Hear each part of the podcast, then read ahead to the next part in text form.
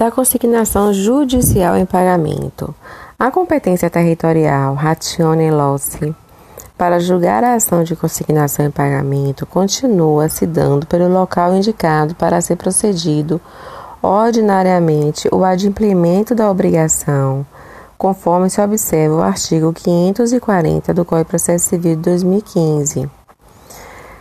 que diz o seguinte: requerer-se-á a consignação no lugar do pagamento, cessando para o devedor a data do depósito, os juros e os riscos, salvo se a demanda for julgada improcedente.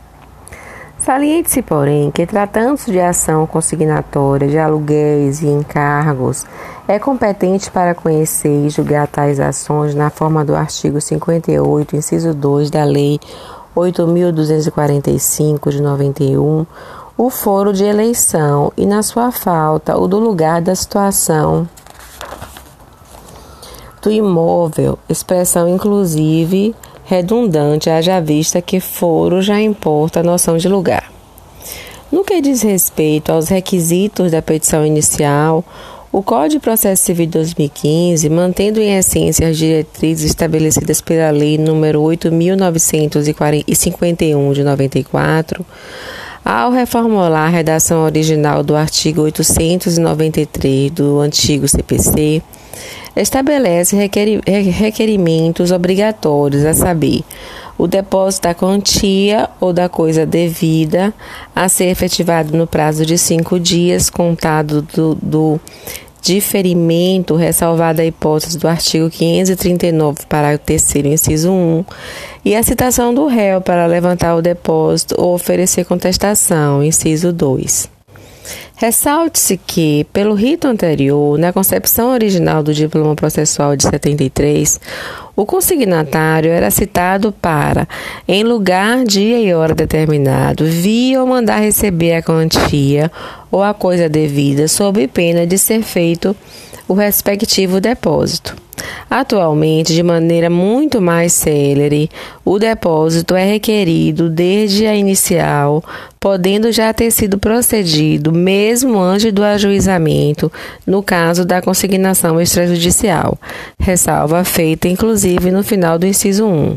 E o réu é citado não somente para dizer se aceita o valor, mas também para, na hipótese de recusa, apresentar sua resposta, o que economiza diversos atos processuais. Nota-se aqui que a nova disciplina processual, propugnada pelo Código de Processo Civil 2015, utiliza a expressão genérica oferecer contestação e não mais oferecer resposta,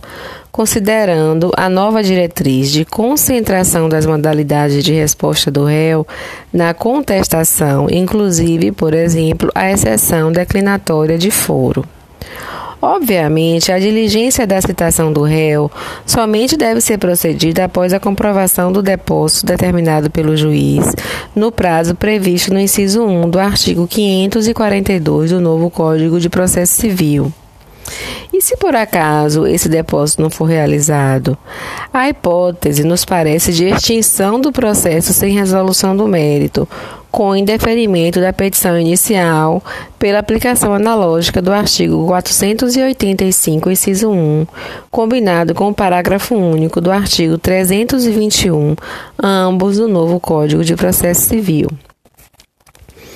Bom, vamos seguir nossos estudos para. Eu não vou adentrar em procedimento judicial trabalhista de ação de consignação em pagamento,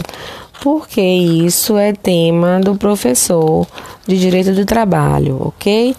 Então, é, finalizando os nossos, finalizamos agora nossos estudos sobre consignação em pagamento.